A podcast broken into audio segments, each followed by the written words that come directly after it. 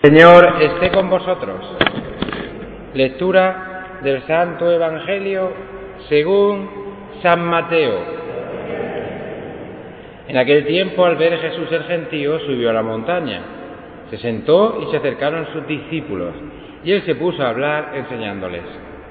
Dichosos los pobres en el espíritu, porque de ellos es el reino de los cielos. Dichosos los que lloran, porque ellos serán consolados.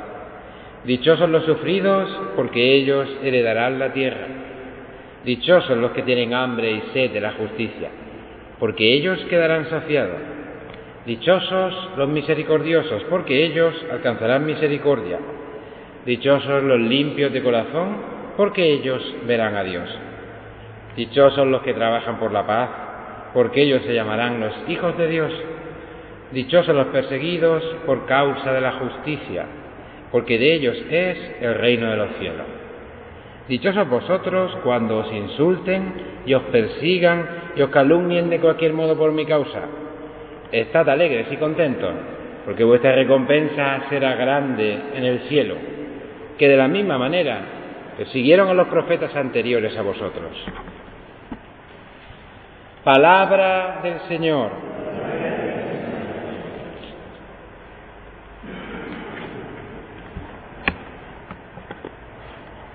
Aquí Jesús proclamando el Señor de la montaña, esto que nosotros llamamos bienaventuranzas, como aparece en la traducción última de la Biblia de la Conferencia Episcopal, ¿eh? que es la traducción exacta, no esto de dichosos, pero bueno, ya sacarán los nuevos libros alguna vez, ¿eh? cuando tengamos la traducción ya final en los leccionarios.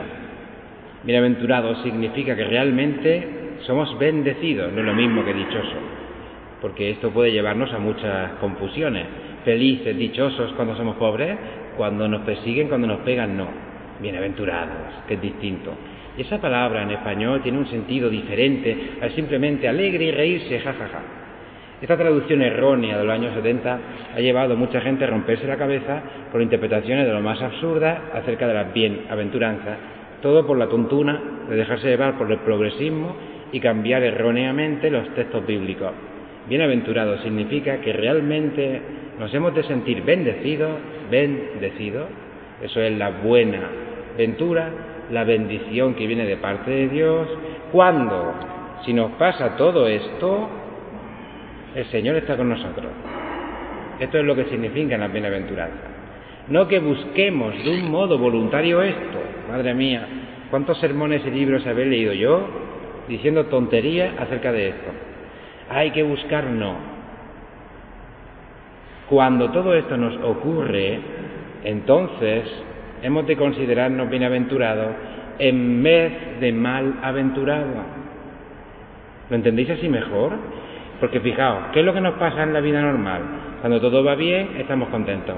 Cuando nos va mal, nos quejamos, nos lamentamos, tal. Y esto es lo que Jesús quiere decirnos. No os quejéis, ni os, mal, ni os lamentéis, ni os consideréis malaventurados, con mala suerte, desgraciados, no sentiros todo lo contrario, bendecidos si el reino de Dios está en vosotros, si Dios es vuestro rey, si tenéis a Dios en el centro de vuestro corazón, si en vuestra vida hay misericordia, si sois justos en vuestro actuar. Entonces, pase lo que os pase, siempre seréis bienaventurados. Esto es lo que nos dice Jesús. Y luego todo lo demás, todo el, sermón de la montaña que se conoce en el Evangelio de San Mateo, es una explicación una por una de todas las bienaventuranzas. De cierto modo podríamos decir que las bienaventuranzas son los capítulos, el título de los capítulos del Sermón de la Montaña. ¿Cuántos capítulos tiene? Ocho. Uno sobre la pobreza, otro sobre la tristeza o sobre el dolor, otro sobre la misericordia y el perdón, otro, y si os fijáis luego en todo el desarrollo del Sermón de la Montaña, es una explicación de cada bienaventuranza de un modo concreto y detallado. Es lo que vamos a ir viendo a lo largo de estas semanas de tiempo ordinario. Así que no me extiendo en eso.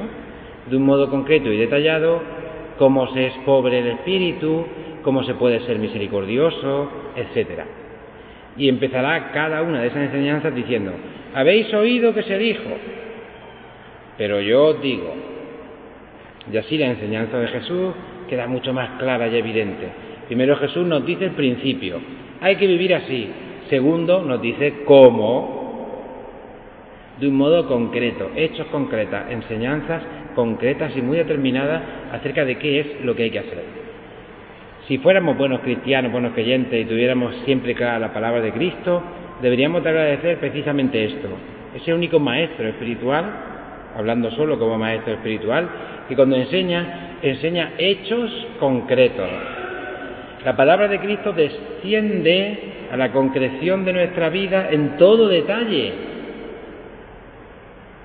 A algunos les gustaría un cristianismo, una iglesia y una predicación irenista, donde se hablara todo con grandes abstracciones y grandes palabras, pero sin nunca descender a la realidad. Eso es muy bonito, es precioso, e incluso causa grandes aplausos y fervorines, pero fijaos lo que os digo, no sirve para nada. Necesitamos que la palabra de Cristo nos toque y nos diga precisamente describa nuestras situaciones particulares, que muchas veces son situaciones tremendas y terribles. Estoy enfadado, estoy cabreado. ¿Qué dice el Señor sobre esto? Leamos cómo explica dichosos los misericordiosos. Y nos va explicando quien diga a su hermano imbécil, quien tal, quien cual, detallándonos poco a poco. Eso sí, podríamos decir, qué hermoso, qué bonito, el Señor nos dice dichosos, y nos vamos todos de aquí sin habernos enterado de nada de lo que nos ha dicho Cristo. Jesús nos propone un camino que requiere un cambio personal, requiere de nosotros un aceptar realidades concretas de nuestra vida y saber afrontarlas de un modo determinado. Dicho de otro modo, en un lenguaje español, meter el dedo en la llaga. Pues aquí Jesús va a desgranar la nueva ley que él como un nuevo Moisés nos va a explicar. Jesús no es un político, ni un tertuliano, ni un que habla en general de todas las cosas, sino que desciende a los hechos concretos de nuestra vida. Esto es lo que admiraba de Jesús y lo que decían, no enseña como los escribas y los fariseos. Efectivamente, los escribas y fariseos solo sabían decir, viva la Virgen, viva Jerusalén, viva el templo, y ya está. Luego la gente se iba a su casa, se moría de hambre, eran extorsionados y vivían mil dificultades y no sabían qué hacer. Y entonces pasaba ahí y le decía, viva el templo, el templo de Jerusalén. Y Jesús desciende, no. Si tú tienes un problema con tu hermano, no vayas ni siquiera al templo a llevar la ofrenda, ni a traer flores, ni nada. Ve y reconcíliate con tu hermano. Y después, si quieres, vuelve a traer tu ofrenda. Y a mí esta comparación de Jesús siempre me ha gustado mucho por una razón. ¿Sabéis cuál? ¿Volvió a llevar la ofrenda? El que fue a pedir perdón al hermano. ¿A que no? Que no le hacía falta llevar la ofrenda. Había entendido en qué consiste el verdadero culto y la verdadera relación con Dios.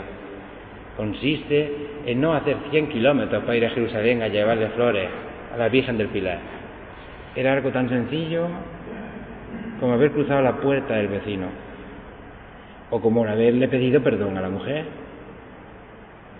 o como por haber hablado con sus hijos. Eso era. ¿Es o no es para ser bienaventurado, dichoso, feliz, si vivimos así? Pues esto es lo que Cristo nos propone.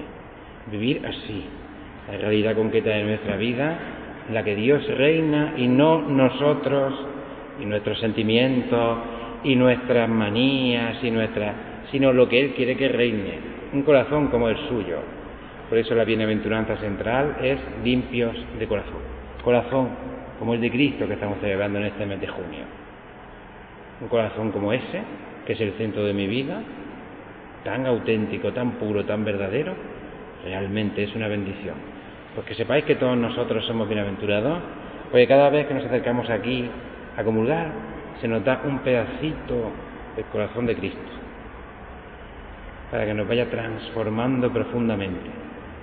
Y comemos un pedacito del corazón viviente del Salvador para que nos dé la vida necesaria para poder tener un corazón como el suyo y actuar de la misma manera. Y con esta esperanza vamos a presentarle nuestra humilde oración.